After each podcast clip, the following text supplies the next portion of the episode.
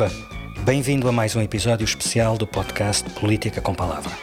Ao longo deste mês estamos a fazer uma série de entrevistas setoriais focadas na proposta do Orçamento do Estado para 2021 que continua em discussão na Assembleia da República.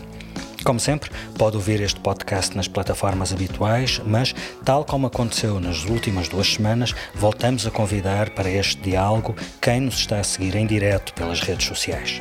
Se está a acompanhar esta emissão através do Facebook do Partido Socialista, pode participar e envie as suas perguntas. Esta semana vamos olhar para a saúde com a Ministra Marta Temido. Bem-vinda, Senhora Ministra. Olá, bom dia, obrigada. Obrigado por ter aceitado o nosso convite para responder às perguntas de quem está a ver-nos em direto as minhas perguntas, claro. Começo eu, enquanto não temos uh, interação online. Já levamos várias semanas de debate sobre os números da proposta do Orçamento de Estado para a área da saúde. Há discordâncias políticas à esquerda e à direita. A discordância começa logo pelos factos, pois não há acordo sobre a dimensão do reforço das transferências para a saúde. Eu não, não tenho a ilusão de esclarecer essas divergências agora, até porque há muitas maneiras diferentes de olhar para os mesmos números, mas constato uma coisa. É bastante generalizada a crítica de que o reforço das verbas para a saúde não acompanha a gravidade gravidade desta pandemia e da exigência que está uh, a colocar sobre o SNS. Dizem nos partidos, utentes, todos os representantes dos profissionais de saúde, os gestores hospitalares, públicos e privados. O que lhe pergunto é: acredita que o governo está certo e que essas vozes críticas estão todas erradas? O orçamento da saúde é suficiente e o necessário para responder à pandemia e, ao mesmo tempo, manter o SNS com os níveis de resposta exigidos em relação ao não-Covid? Bom, um, tem sido feito um esforço significativo desde o início da anterior legislatura no sentido de reforçar os meios de que o Serviço Nacional de Saúde dispõe para responder às necessidades assistenciais dos portugueses. Esse é o primeiro ponto uh, que importa sublinhar e do, e do, qual não nos podemos esquecer. Não e, seu, esquecer. e sobre esse não há divergência? Uh, às vezes que, há. Que é, em relação ao reforço há. ao longo de toda a legislatura anterior. Exatamente. E nesta legislatura foi feito um novo esforço no sentido de conferir prioridade ao Serviço Nacional de Saúde.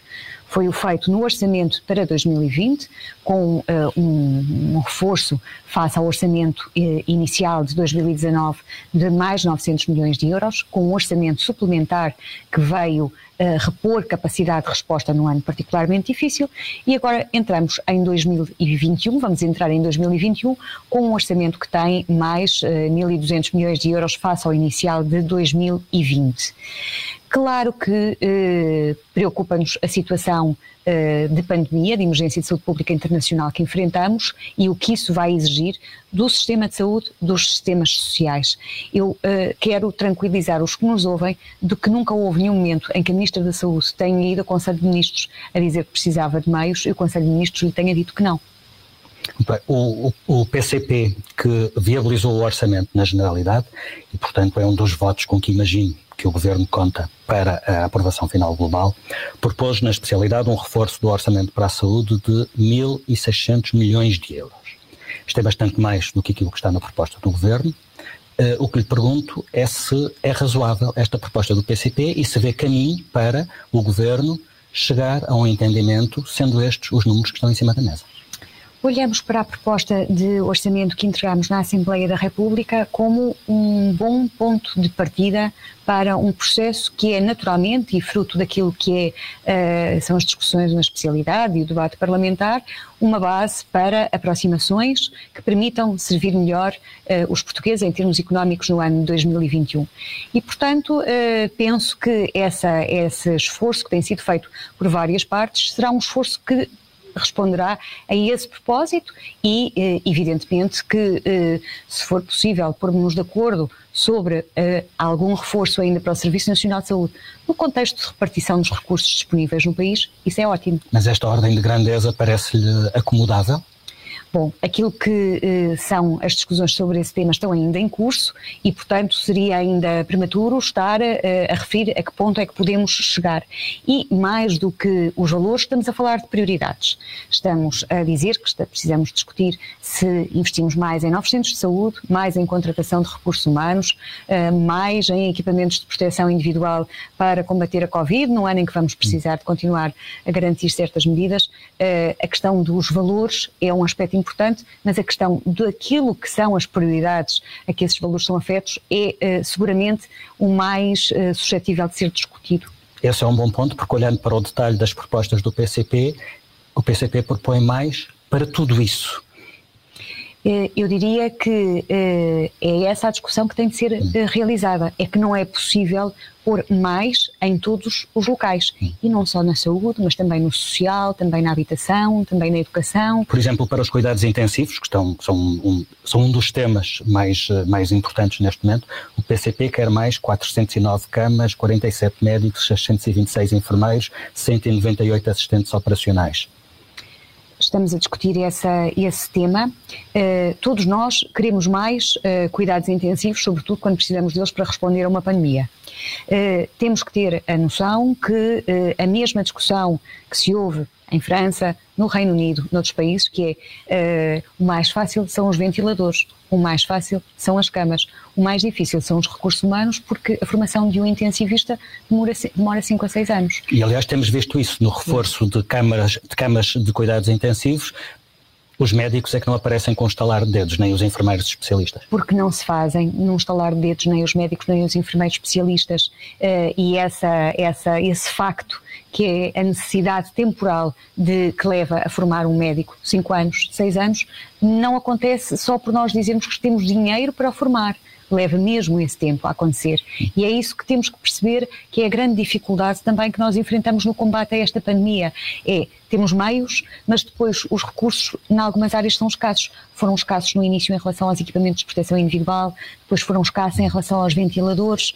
Uh, agora enfrentamos a questão de treinar rapidamente recursos humanos para várias áreas, para o rastreio uh, de contactos, para a enfermagem nesta área da medicina intensiva, para uh, apoio nas áreas sociais. Essa é que é a grande dificuldade. Eu diria que o, o paradoxo dos nossos dias, do nosso tempo, é nós estarmos disponíveis para alocar meios, mas haver uma, uma dificuldade de encontrar recursos disponíveis no mercado, sejam eles recursos técnicos ou recursos humanos, que são ainda mais complexos e difíceis de obter e de treinar e de preparar. É, há uma, há uma, uma especialidade que não está necessariamente na linha da frente quando falamos da resposta à emergência, mas que sabemos que vai ser muito importante, a questão da saúde mental. É sabido que uma das consequências deste período será a necessidade acrescida de apoio à saúde mental. Eh, é um setor em que está, não diria quase tudo, mas muito por fazer. Eh, desde logo psicólogos nos hospitais e nos centros de saúde. O orçamento prevê no ano que vem mais 19 milhões de euros. Quem conhece o setor diz que isto fica muito aquém do que seria necessário, sobretudo nesta circunstância. Eh, o que lhe quero dizer é que nunca houve uma alocação uh, fixa de uma verba expressa, assumida uh, para a saúde mental desta ordem de grandezas. E nunca houve um compromisso tão claro em termos de prioridade política como aquele que este Ministério da Saúde tem tido com a saúde mental. E uh, penso que isso é reconhecido por todos, uh, pela coordenação do programa de saúde mental, pelos técnicos que no terreno fazem acontecer a prestação de cuidados todos os dias. há muito para fazer nesta área. Foi sempre um parente pobre, dos sistemas de saúde e, no nosso caso, o nosso, o nosso país não é exceção.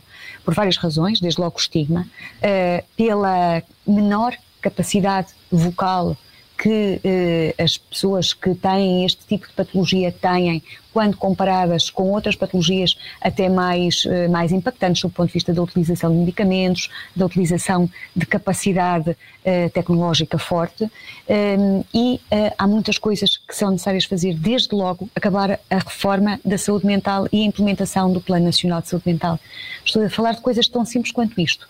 Nós temos ainda quatro hospitais eh, designados hospitais de agudos, que não têm serviços de psiquiatria uh, próprios. Isso significa que as pessoas uh, que, a eles, que, eles, que eles servem têm de ser tratadas em locais muito uhum. mais distantes, internadas muito mais longe de casa. Há aqui um prejuízo para a equidade que temos que ultrapassar. Essa falha em concreto será resolvida no ano que vem? Essa falha em concreto será resolvida no ano que vem, no sentido de que pretendemos uh, o mais possível realizar as, as obras, mas pelo menos garantir que temos as questões que se prendem com a realização dos projetos e a implementação, a implantação dos serviços, porque estamos a falar de uh, preparação de serviços de instalação de serviços em hospitais que já existem e, portanto, isto joga com o plano diretor dos hospitais, com outras obras que estão em curso com a necessidade de alocar espaços, uh, o mais possível resolvido em 2021. Mas este é só um tópico, porque há muitos outros. Há muitos outros. Eh, vamos abrir a conversa a quem nos está a seguir em direto nas redes sociais. Armindo Castelo Bento pergunta quando é que é exigida a exclusividade do pessoal médico, médicos e enfermeiros, que continuam a ter mais do que um emprego no privado e no público, prejudicando nitidamente o público. Essa é uma questão uh, relativamente à qual o, o, programa do governo é uh, claro e relativamente à qual uh, a Lei de Bases da Saúde é clara, a nova Lei de Bases da Saúde, e um, que nós assumimos também uh, já no orçamento de 2020. O que é que se passa em 2021? Falar de exclusividade, uh, sobretudo negociar uma carreira em exclusividade, exige negociações. Uh, consideramos que num ano em que temos que estar ainda, vamos ter de estar, pelo menos numa parte significativa dele, totalmente focados na resposta à pandemia, uh, abrir mesas negociais que implicam duas coisas: disponibilidade de tempo de quem participa nelas da parte do governo e de quem participa delas da parte dos sindicatos. Uh, rondas negociais que uh, são muitas vezes geradoras de alguma conflitualidade, porque os processos negociais não são sempre evidentes. Num ano em que enfrentamos a maior pandemia das nossas vidas, provavelmente não é a melhor oportunidade, mas uh, isso é seguramente uh, o propósito do programa de governo. O programa de governo não tem só o ano 2021. Um, as notícias sobre um, as vacinas para a Covid-19 acenderam uma luz ao fundo do túnel e bastante concreta, bastante, bastante sustentada. Qual é o cenário realista que o Governo tem sobre a mesa em relação, um, depois destes anúncios? Por exemplo, a Agência Europeia do Medicamento uh, diz que espera a distribuição da primeira vacina a partir de janeiro. Qual é o cenário realista que a Sra. Ministra pode apresentar neste momento sobre a vacina? O Governo está a preparar tudo para poder ter uh, a distribuição da primeira vacina em janeiro. Qual é a ordem de prioridades para quem terá de tomar a vacina? Todos os países estão a fazer essa definição. Quem serão os primeiros a seguir, a seguir os outros? Qual é a ordem? Uh, há quatro tópicos nos quais estamos a trabalhar em relação à estratégia de vacinação dos portugueses contra a Covid-19. O primeiro tópico é a estratégia de vacinação no sentido que está a referir, identificação das populações-alvo e dentro das populações-alvo dos grupos prioritários. O segundo tópico prende-se com as questões da logística, o terceiro tópico com as questões do registro informático daquilo que é a administração da vacina e também de eventuais reações adversas e o quarto, o quarto tópico é comunicação. Designei ontem um, uma task force para acompanhar este tema e uh, essa task force uh, integra uh, várias personalidades e os serviços centrais do Ministério da Saúde, entre os quais a DGS. Incumbe à DGS fazer essa definição de populações-alvo e de grupos prioritários. De alguma forma já o fez quando o Estado português comunicou à Comissão quais eram as uh, vacinas que pretendia adquirir. Embora as quantidades de vacina sejam calculadas num pró-rata função daquilo que é a população de cada país, uh, é essa a lógica com que uh, está a ser trabalhada a maioria das alocações de vacinas aos países, nós acompanhamos aquilo que é a generalidade eh, do pensamento e da evidência dos outros países. São uh, os grupos-alvo, a população-alvo será maioritariamente as pessoas com uh, acima de uma certa idade, de um certo limiar etário, com comorbilidades associadas, profissionais de saúde e de serviços essenciais e, uh, eventualmente, também profissionais de serviços sociais, sendo que a definição concreta uh, do que é que está dentro destas categorias e a priorização dentro destas categorias tem de ser uh, agora melhor especificada e é nisso que os técnicos estão a trabalhar. Portanto, mas para já, uh, profissionais de saúde e pessoas mais idosas, populações mais, mais idosas, nomeadamente as que estão institucionalizadas nos lares. Sem, certo, sem esquecer os profissionais dos serviços essenciais, estou a falar de proteção civil, uhum. forças de segurança. Bem, já que falamos de vacinas, como era expectável, houve uma procura maior da vacina da gripe eh, este ano. A senhora Ministra garantiu que elas não faltariam. A verdade é que, tanto quanto se sabe, neste momento não há vacinas. A, a, a, a Diretora-Geral de Saúde já o admitiu. O que é que falhou? Quando é que isso será resolvido? As vacinas para a gripe sazonal são fabricadas numa quantidade eh, limitada no mercado mundial disponível todos os anos. Um, e, uh, portanto, aquilo que uh, acontece a Portugal é o que acontece aos outros países. Há uma quantidade uh, que não é infinita de vacinas contra o vírus da gripe sazonal. Portugal adquiriu toda a quantidade que podia adquirir no mercado internacional. mais, mais de 2 milhões de doses de vacinas em termos de Serviço Nacional de Saúde. Depois as farmácias de oficina, tanto quanto é do nosso conhecimento, terão adquirido mais 500 mil doses. Uh, essas, esses, uh, essas 2 milhões e 500 mil doses uh, seriam suficientes para a vacinação uh, que normalmente o país realiza. O que é facto é que este ano tivemos uma procura de uh, pessoas que normalmente não pretendem vacinar-se. Olha, desde logo, dos profissionais de saúde que este ano aderiram, têm aderido massivamente à vacinação uh, e que em anos anteriores não se queriam vacinar, não optavam pela vacinação.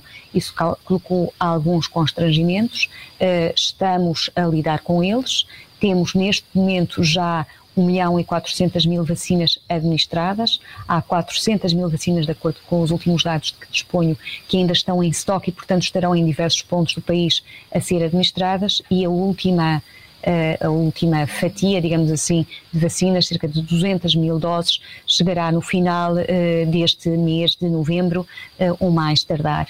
E, portanto, Se for necessário reforçar a encomenda, há possibilidade disso? Não há mais útil? vacinas disponíveis no mercado mundial. Ok. Mais notícias desse ponto de vista. Uma pergunta. É muito importante que as pessoas também percebam que só deve vacinar-se quem tem critério. E isso é importante que se perceba para a vacina da gripe sazonal, será importante que se perceba também para a vacina da Covid-19, quando ela estiver disponível. Uh, as vacinas têm uh, definições terapêuticas que devem ser seguidas. Uh, eu não me vacinei. Não procurei tomar a vacina. Uh, não sei se quem nos está a ouvir, um estilão feito com critério, outro estilão feito sem critério. Já há dados no hemisfério norte que nos confirmam, que nos confirmem um, um, um, fenómeno semelhante ao que se passou no hemisfério sul, no sentido de uma incidência muito menor da gripe sazonal, ou é, é demasiado cedo Ainda para é isso? Ainda é demasiado cedo para isso. Ainda não temos informação sobre a circulação do novo vírus da gripe sazonal. Uh, uma pergunta uh, através das redes sociais colocada por Matilde Sampaio, e depois de tudo isto, como é que se vai recuperar as consultas e os exames que estão a ser perdidos por causa do vírus? Que respostas têm preparadas para esta situação? Respostas que passam por duas uh, linhas de uh, factos e duas linhas de soluções. Em primeiro lugar, o reforço do Serviço Nacional de Saúde, em termos de meios e disponibilidade para recuperar a atividade não realizada. Isso tem sido algo que temos encontrado uh, nos nossos profissionais de saúde, mesmo nestes momentos mais difíceis, uma perseverança em tentar, uh, a todo custo, uh, manter aquilo que é a atividade assistencial não Covid, garantindo o equilíbrio, o melhor equilíbrio possível, e muitas vezes com tensões, e com tensões que são públicas e que são conhecidas entre as duas necessidades de resposta. E, portanto, essa é uma garantia que se pode deixar. E a outra outra garantia que quero deixar aos portugueses é que eh, estamos disponíveis e temos feito para fazer todas as eh, parcerias que sejam necessárias para eh, que os portugueses tenham acesso aos cuidados de saúde que necessitam. Ainda esta semana eh, foi público a assinatura de um conjunto de acordos com o setor social, acordos que alguns deles já existiam, mas que foram alargados em termos de quantidades, outros novos que foram celebrados, para que, por exemplo, na região norte, que é uma das mais afetadas, seja possível até ao final de 2021 portanto, a partir de agora, deste mês de novembro até ao final de 2021, realizar no setor social qualquer coisa como 80 mil consultas e 13 mil cirurgias em zonas muito, muito localizadas, Fão, Esposende, Vila Verde, uh, com uma vantagem muito grande. São os próprios médicos de família do Serviço Nacional de Saúde que encaminham as pessoas para estas instituições, para estas 10 Santas Casas de Misericórdia, que estão tradicionalmente próximas das pessoas, que têm uma resposta de proximidade, muitas vezes onde trabalham profissionais que as pessoas já conhecem e, portanto, onde têm confiança. Porque, como sabem, uma das dificuldades que enfrentamos muitas vezes é na emissão dos valos cirúrgicos, por exemplo, as pessoas não aceitarem. Uhum. A nossa. Querer ir ao sítio que conhecem. Querem ir ao sítio que conhecem. Nós sentimos muitas vezes que damos às pessoas o vale cirúrgico e as pessoas depois optam por se manter no hospital onde estavam. E esperar. Conhecem a Hum. pessoa porque não sabem, porque não têm meios para se deslocar a um hospital mais distante, eh, porque nós também funcionamos com a rede de quem quer trabalhar connosco, não podemos obrigar ninguém a trabalhar connosco. E, portanto, estes, estes Hum. serviços de proximidade são muito importantes. E, como disse o nosso Primeiro-Ministro quando fizemos essa assinatura, eh, era bom que este exemplo das, das Santas Casas de Misericórdia pudesse ser seguido noutros pontos do país. Já vamos falar da, da colaboração do, do SNS com o terceiro setor e com os privados, mas gostava de ter um ponto de situação um pouco melhor definido sobre um, uh, uh, os atrasos na, na, na, atividade programada. O Governo já autorizou os hospitais a suspender a, a atividade programada, não urgente, durante o mês de novembro, um, e isso uh, reforça a sensação de que os doentes não Covid podem estar a ficar para trás. Um estudo da Associação Portuguesa de Administradoras Hospitalares e da Ordem dos Médicos indica que até o fim do ano mais de 12 milhões de cirurgias e consultas presenciais com enfermeiro, médico de família ou especialista ficarão por fazer. Neste momento, que dados temos sobre o que já ficou por fazer do ponto de vista de cirurgias, consultas e outros atos programados? Pois os nossos números não são, uh, não são coincidentes. Os números que temos. Esta era uma projeção. Certo, uh, certo. Uh, os números que temos do Serviço Nacional de Saúde, da Administração Central do Sistema de Saúde, são de que a setembro de 2020 havia menos 623 mil consultas médicas em centros de saúde realizadas. para se dar uma ordem de grandeza, no ano de 2020 a setembro havia 22,9 milhões de consultas médicas uh, realizadas em centros de saúde. No ano anterior, no mesmo período, tinha havido 23,5 milhões. Portanto, o tal diferencial uhum. de cerca de uh, 620 mil consultas. Portanto, estamos a falar, volto a referir, porque é importante que se perceba a ordem de grandezas, 620 mil consultas num universo que costuma ser de 31 milhões. Isto é em relação a cuidados de saúde primários uhum.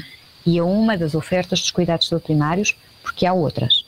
Em relação à parte, à componente hospitalar, uh, para se falar mais uma vez de duas linhas de atividade mais uh, tradicionais. Em termos de consultas hospitalares, nós em setembro de 2020 tínhamos 8,1 milhões de consultas realizadas. Em setembro de 2019 tínhamos 9,1 milhões de consultas realizadas, ou seja, um diferencial de 1 milhão, milhão. de consultas hospitalares para se ter, uma, mais uma vez, uma ordem de grandezas. Estamos a falar de um milhão de consultas num, uh, numa dimensão que costuma atingir os 12 milhões de consultas. Em relação a cirurgias, o ano passado realizámos, o SNS realizou 700 mil cirurgias. Até setembro de 2019 tinha realizado 517 mil cirurgias e até setembro de 2020 realizou 413 mil cirurgias, ou seja, um diferencial de 104 mil cirurgias, 100 mil cirurgias, mais de 100 mil uhum. cirurgias. Portanto, é este, uh, é pelo menos este, ou será este o indicador de atividade diferencial que temos face ao ano de 2019. E claramente 2019 vai ter uh, um número de atos uh, de saúde inferior Uh, 2020, 2020 vai ter um número de atos passa 2019 e uh, 2021 aquilo que são as nossas estimativas são que também haja uma redução ainda face a 2019 que era o ano de referência porque vamos entrar em 2021 com naturais constrangimentos à realização da atividade normal. E não estou a falar só das desprogramações estou a falar daquilo que é a morosidade associada a cada ato as é chamadas listas de espera? É isso? Não, estou a falar, por exemplo, uma sala de espera. Enquanto antes enchíamos uma sala ah, de espera okay. e era mais rápido chamar as pessoas, uhum. uh, ou as pessoas, a, a, a, sequenciação do trabalho, a cadeia de trabalho estava preparada de uma determinada maneira que hoje não é possível de manter. Por aquilo que é necessário fazer para manter as distâncias, por aquilo que é necessário fazer em termos de higienização de espaços entre cada utilização para garantir a segurança de profissionais e utentes, por aquilo, por exemplo, que sabemos que são os testes à Covid-19 que é necessário realizar antes de cada intervenção, antes de determinadas intervenções cirúrgicas para garantir a segurança, tudo isso lentificou a nossa resposta. Nós dizíamos muitas vezes, uh, falávamos muitas vezes com os nossos hospitais, um, ehm, no final da primeira vaga, que tínhamos que recuperar a atividade assistencial e que não havia de ser muito diferente, entre aspas, daquilo que tinham sido as reações do, do sistema a outros fenómenos, greves, uhum. uh, realidades desse tipo. E percebemos rapidamente que não ia ser, que ia ser muito diferente, porque uh, não estamos a trabalhar, não podemos trabalhar da mesma maneira. Mas gostava de sublinhar uma coisa da mesma forma que esta pandemia tem impactos na economia, tem impactos no ensino, ela também tem impactos nas outras áreas da saúde. E por isso é que é fundamental quebrar as cadeias de transmissão e controlar a doença. Isso depende mesmo de cada um de nós. Uh, esse, esse, processo de recuperação um, ehm, foi bastante intenso no SNS nos meses do verão, depois da primeira, depois da primeira vaga.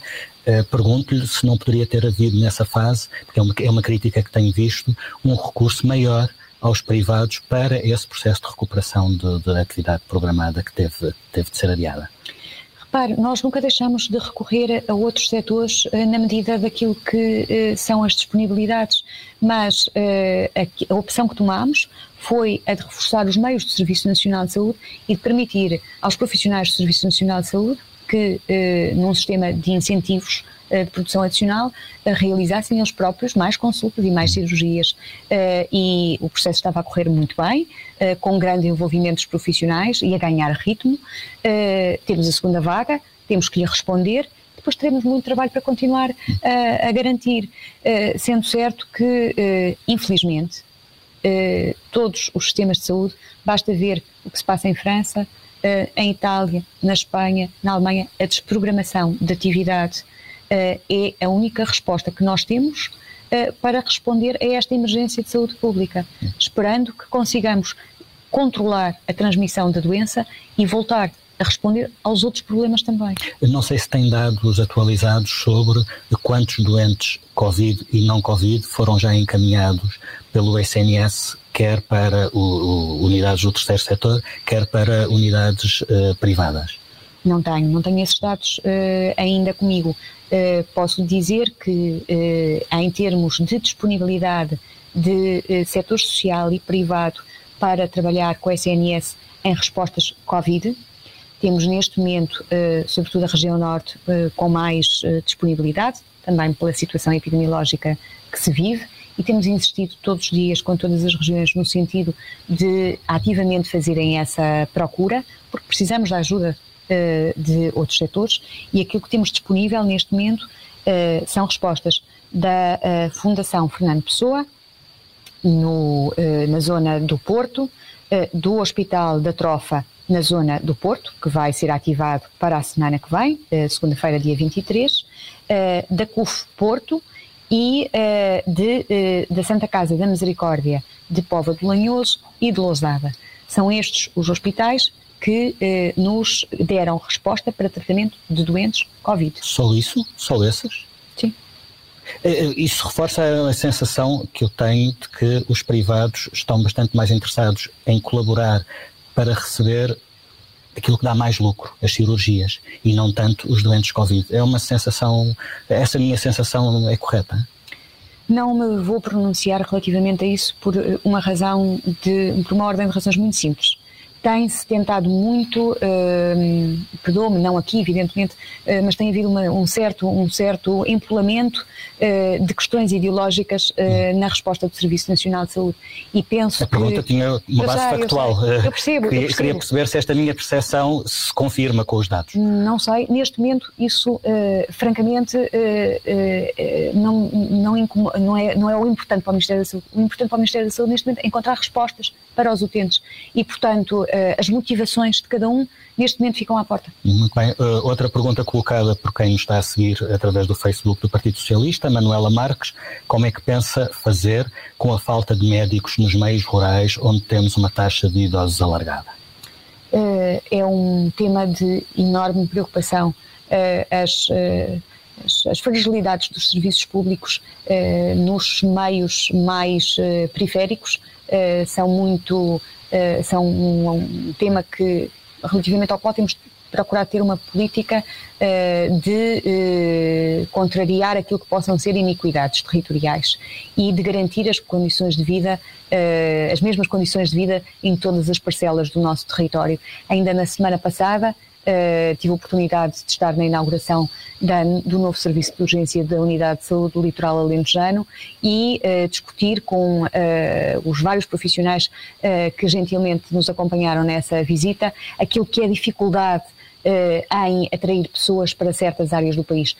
nós temos, em 2015, reforçamos os incentivos à fixação de médicos em zonas carenciadas, aproveitando um regime que vinha do, do, do, do anterior governo e introduzindo também incentivos financeiros. Já fizemos um reforço desses incentivos financeiros em 2017 e antecipamos que este Orçamento de Estado depois de, de, serem concluídas as discussões que o envolvem, possa ter um novo reforço de incentivos para a fixação de médicos em zonas carenciadas. E, portanto, essa é uma parte da resposta, é a questão dos incentivos financeiros. A outra Tem aumentado parte, a, atrati tem. atratividade, Tem. não seria. Uh, ou seja, continua a haver concursos vazios, uh, concursos Sim, que não interessam aos médicos, apesar desse reforço. E curiosamente, que não, infelizmente não é curiosamente, é com, com, com grande apreensão da nossa parte, algumas zonas não tão rurais quanto isso continuam a ter dificuldade na captação de médicos. Está a falar de, tipo Estou a falar de zonas suburbanas, uh, zonas suburbanas uhum. uh, nas, áreas, nas, metropolitanas, nas áreas metropolitanas, das áreas metropolitanas uhum. áreas mais densamente povoadas, áreas onde a complexidade dos problemas de saúde é elevada, áreas onde a população uh, é muito diversificada, existem estratégias de abordagem uh, que não são necessariamente as estratégias clássicas, uh, onde é fácil fazer cumprir recomendações de saúde, onde é fácil fazer as pessoas aderirem à terapêutica instituída. e, e, e temos sentido isso. Temos também feito um investimento muito significativo, concretamente para as respostas em medicina geral e familiar, na remodelação das instalações dos uhum. centros de saúde.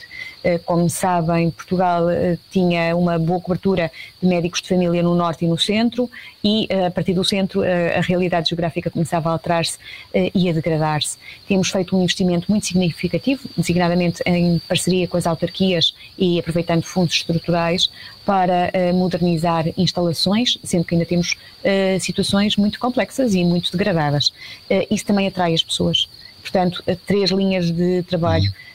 primeiro, incentivos, segunda, instalações e depois projetos as pessoas mobilizam-se, e cada vez nos dizem mais isso, mobilizam-se por projetos, por integrarem unidades de saúde familiar, por poderem fazer investigação, por poderem uh, ter uh, determinadas perspectivas de crescimento e, portanto, é nessas vias que estamos a trabalhar. Vou aproveitar esta pergunta lançada sobre os médicos e alargá-la não apenas às zonas rurais. Entre setembro de 2019 e setembro deste ano, segundo os dados do Ministério, o SNS perdeu 323 médicos especialistas. No geral, há mais médicos, há menos especialistas. Há concursos a decorrer, como disse. Eu não, te, não sei qual tem sido a adesão ou se continua a haver muitos concursos sem, sem gente interessada. O que lhe pergunto é: no final do ano, haverá mais ou menos médicos especialistas do que havia em janeiro? Penso que se conseguirmos concluir os concursos uh, da primeira época que estavam ainda a decorrer quando esses números uh, foram. São dados de final de outubro, da data, sua conferência Exatamente, à, data que se reportam esses números. Portanto, se conseguimos concluir uh, com sucesso a contratação uh, para as vagas que abrimos de medicina geral e familiar, nessas sabemos já que houve 287 contratos assinados de especialistas hospitalares, especialistas de saúde pública e com alguns regimes excepcionais eh, que temos em carteira para a contratação de médicos para o Serviço Nacional de Saúde até ao final do ano, eh, conseguiremos eh, responder positivamente a essa questão. sobre este tema, o Pedro Simão pergunta não começa com uma pergunta, começa com uma afirmação. Para mim, os profissionais de saúde são os grandes heróis do momento, pois estão na fila da frente neste combate à pandemia. E agora sim, a pergunta: como vai o Orçamento de Estado para 2021 reter esses profissionais no SNS? O subsídio extraordinário que foi anunciado tem esse objetivo também? O subsídio extraordinário que foi anunciado uh, pretende que seja pago ainda em 2020. Uh, eh, estamos uh, neste momento, neste, por esta semana, pela próxima, a ultimar as diligências necessárias uh, à sua materialização. Isso significa o quê? Regulamentar aquilo que é uma norma uh, do uh, orçamento suplementar relativamente à atribuição de uma, uma compensação aos profissionais de saúde que estiveram na linha da frente durante o período de estado de emergência, ehm, trabalhá-la com as estruturas sindicais, e uh, ainda uh, processá-la este ano 2020. Esta é uma dimensão, é compensação uh, por, pelo esforço e o, o, empenhamento de quem esteve na primeira linha do Serviço Nacional de Saúde no momento mais crítico, não porque fosse um momento mais grave, este momento é um momento mais grave do que o primeiro momento, mas é um momento de maior incerteza. Eh, de maior intranquilidade, em que todos eh, eh, temíamos de uma forma diferente aquilo que tínhamos a enfrentar. Há uma outra dimensão que é o subsídio de risco e esse está incluído, de facto, no orçamento de Estado que está neste momento a ser ainda discutido e que, para o qual teremos que aguardar pela conclusão da discussão para ver quais são os exatos moldes em que se irá processar, sendo certo que ele está previsto. Os números, como referiu, são particularmente graves no Norte. Uh, há um caso, o Centro Hospitalar de Tâmega e Sousa, é um caso gritante de, de, de esgotamento. Uh, mas o que lhe pergunto é, olhando para o país no seu todo, quais as ARS onde a pressão está no limite e quais aquelas onde ainda há alguma folga? Ou, dito de outra forma, de que regiões de saúde estão a ser transferidos pacientes, Covid ou não Covid, para que outras regiões de saúde? Isso já está a acontecer? Qual é essa, como é que está a acontecer esse movimento? A região de saúde onde temos neste momento maior pressão epidemiológica é a, a região do Norte.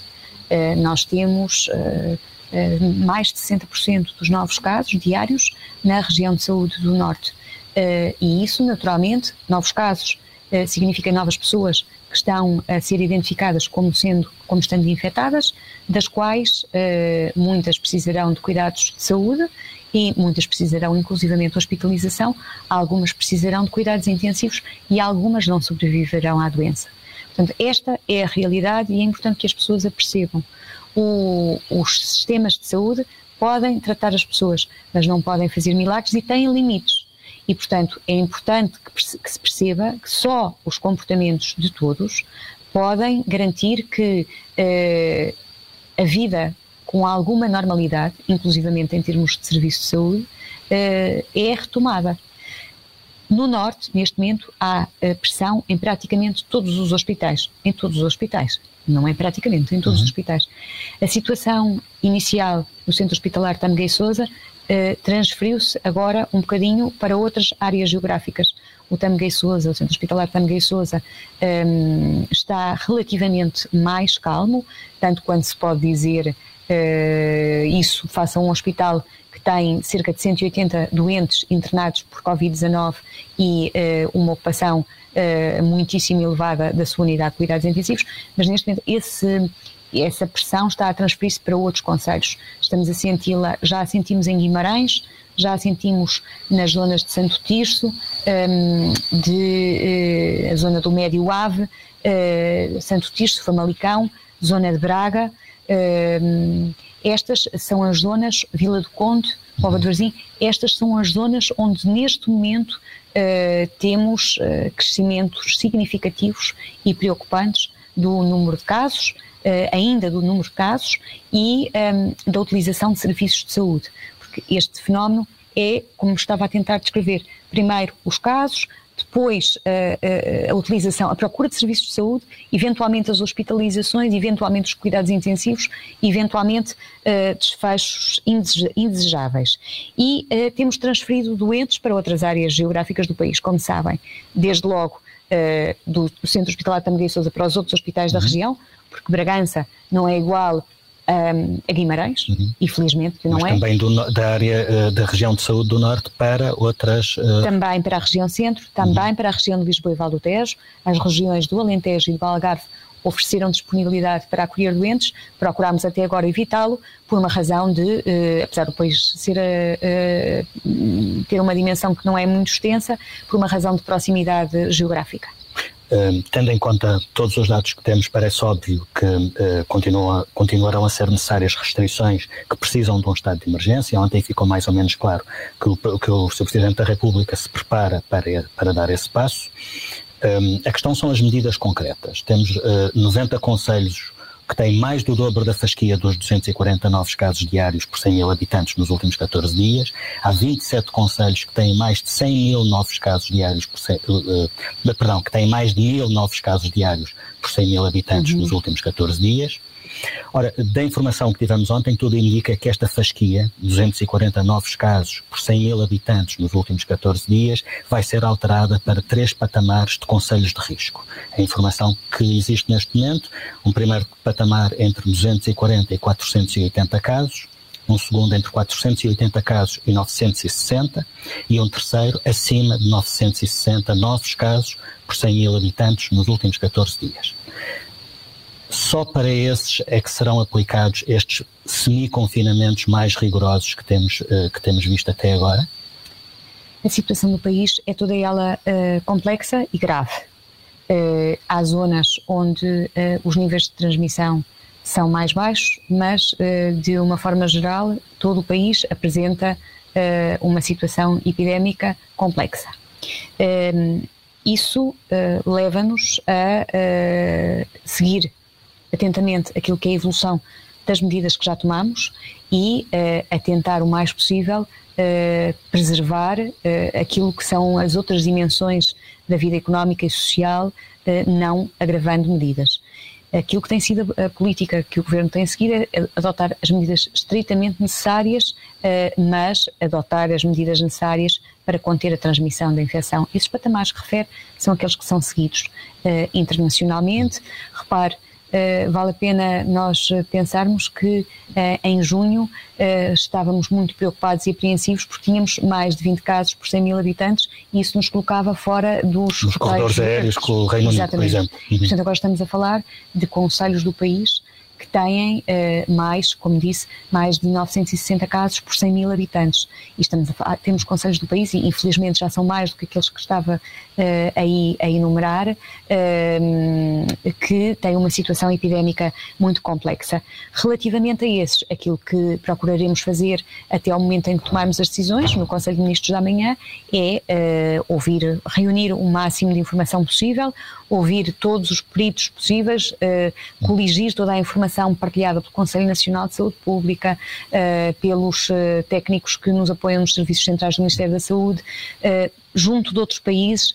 O contacto entre ministros da saúde de vários países neste momento é uma realidade diária um, para procurar tomar as medidas o mais proporcionais possível. Mas pode haver certo... aqui uma dificuldade de de percepção por parte das pessoas. Eu explico.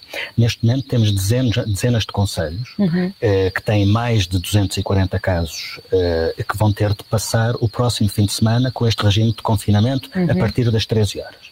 Uma semana depois, conselhos que têm o dobro disso não uhum. terão medidas tão duras como aquelas que vai haver já este fim de semana. Acha que é fácil das pessoas perceberem é que aquilo que este fim de semana se vai aplicar a conselhos com 240 casos uhum. Eh, por 100 mil habitantes no fim de semana seguinte, se calhar só se vai aplicar se houver o triplo desse valor.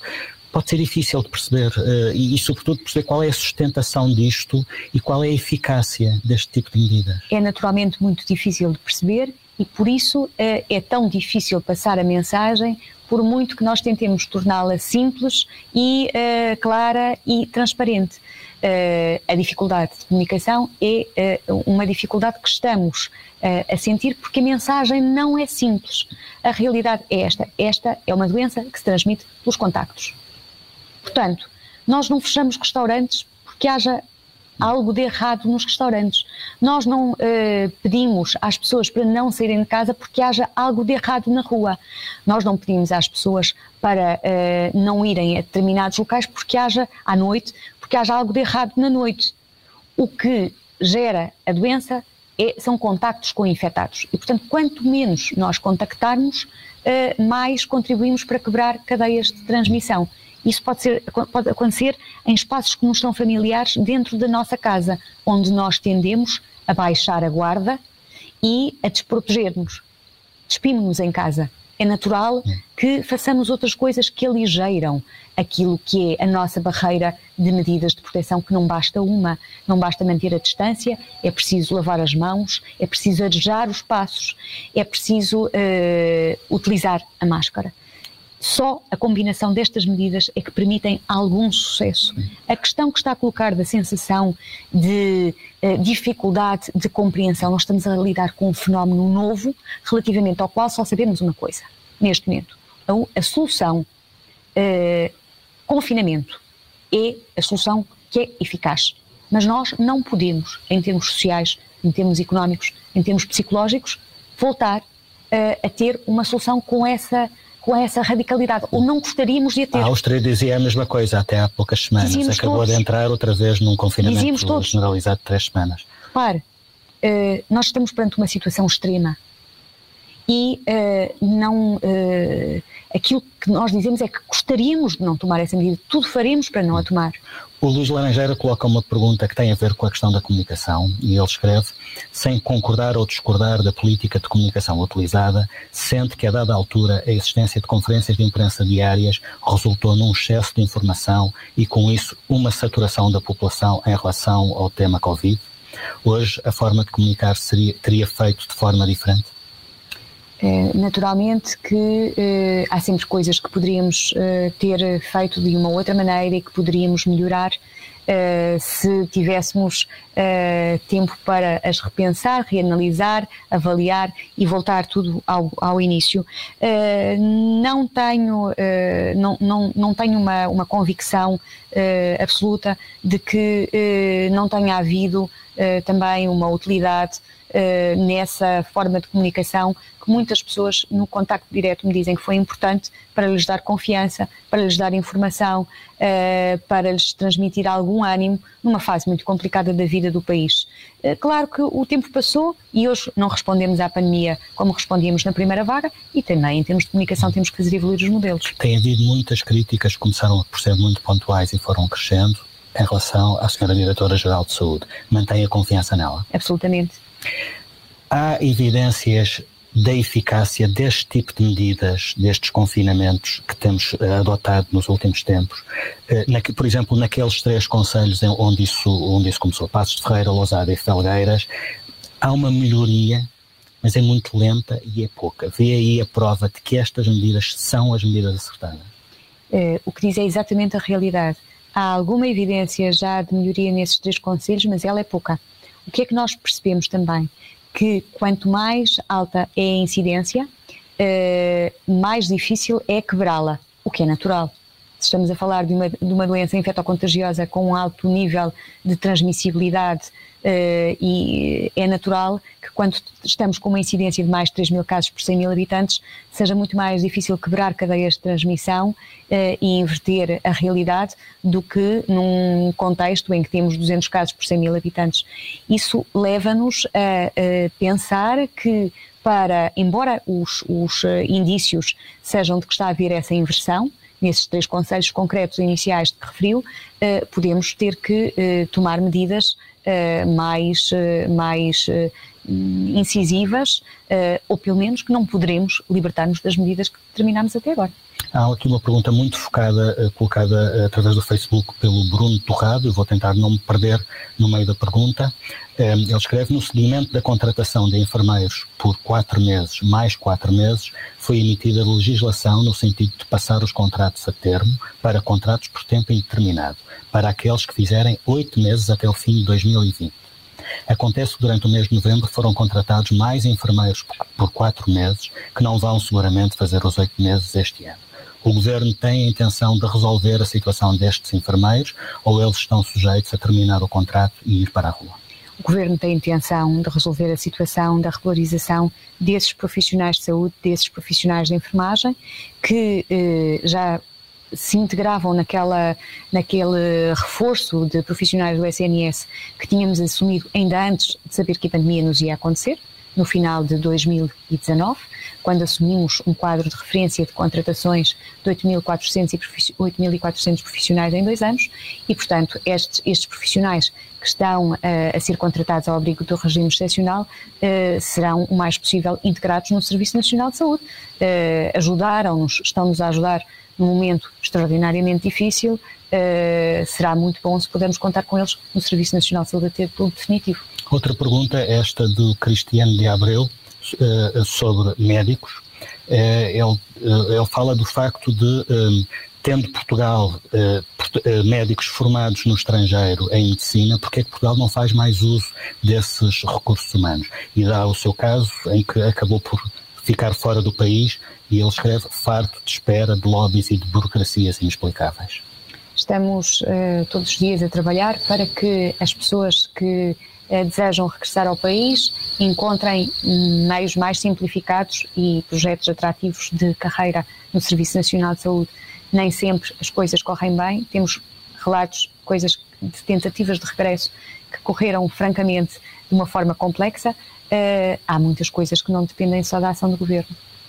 Um, Segundo os dados do governo, 86% dos contágios ocorrem, como referiu há pouco, estávamos a falar de dentro de casa, portanto, em meio familiar ou no convívio entre familiares, e depois 12% em meio laboral, 8% em lares, 3% em escolas, 3% no convívio social, 1% nos serviços de saúde. Só ficam 5% de casos não em que não, é não está identificado o contexto de transmissão, se bem percebe. Uhum. Há um artigo do Wall Street Journal que, eh, segundo o qual os dados da Alemanha, a Alemanha não consegue identificar o contexto de 75% das transmissões. Uhum. Só sabem que contexto ocorreram 25%.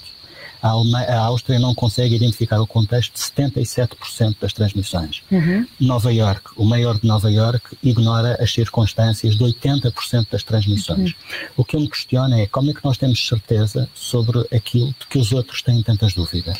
Também não temos certeza. Nós, uh, uh, os, os números que refere são exatos, são face àquilo que conseguimos identificar. Portanto, são uma parcela do universo em que nós conseguimos, daqueles que nós conseguimos identificar. E que universo e que parcela é que nós conseguimos identificar? Do, do total de transmissões, nós sabemos o contexto de, de, que percentagem? A realidade é distinta uh, no país. Neste momento, no Norte, uh, as percentagens aproximam-se dos 20%, também, dos 25%.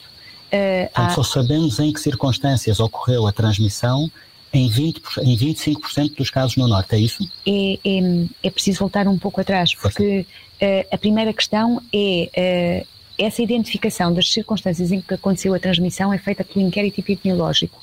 O inquérito epidemiológico, entre as várias perguntas, procura obter numa relação uh, um a um, portanto, inquiridor, inquirido, informação para tentar perceber uhum. onde é que a pessoa se terá contagiado. Isso faz com os rastreadores, as pessoas que telefonam a, a, a, quem foi infectado e tentam reconstruir os seus passos. É preciso que haja da parte de um e do outro capacidade de reconstruir adequadamente, uh, como num filme policial, o que uhum. é a sequência do, uh, do acontecimento para poder eventualmente identificar com uma dose de aleatoriedade claro uh, significativa. E a memória pode trair-nos e tudo isso. Portanto, compreende-se a complexidade disto que estamos a falar. É evidente que se eu hoje teste positivo uh, e vivia com uma pessoa que já tinha testado positivo há 15 dias e tinha estado com ela Parece em casa, óbvio. é fácil. Hum. Difícil é não conheço ninguém uh, que estivesse infectado. Não estive, não estive em local nenhum onde alguém já tenha testado positivo. E, e será é por causa difícil. dessa falibilidade que ninguém, eh, que quase não há casos de transmissão nos transportes públicos, porque ninguém sabe com quem é que se cruzou nos transportes públicos. Será por isso?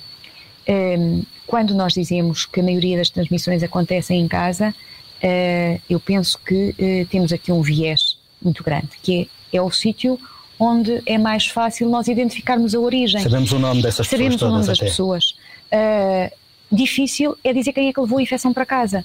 E a infecção não nasceu em cima da mesa da sala ou no sofá uh, do, do, do, do, quarto ou na porta do frigorífico. Quer dizer, alguém uh, foi o transmissor uh, do, do, do, vírus. E, portanto, nós falamos daquilo que conhecemos e, infelizmente, conhecemos ainda muito pouco. Eu acho que essas situações desses países que referiu nos mostram a dificuldade que países muito robustos, economicamente muito poderosos, com sistemas de informação também uh, sofisticados, uh, têm e que Portugal, comparado, tem as mesmas dificuldades. Muito bem, Sra. Ministra, não acabaram as perguntas, mas acabou-se o nosso tempo. Agradeço a sua disponibilidade. Obrigada. Obrigado também a quem nos seguiu em direto pelas redes sociais, colaborou colocando perguntas para esta entrevista. Voltamos na próxima semana, ainda com o mesmo modelo, perguntas abertas a quem segue em direto nas redes sociais do Partido Socialista sobre o Orçamento de Estado. Até a semana.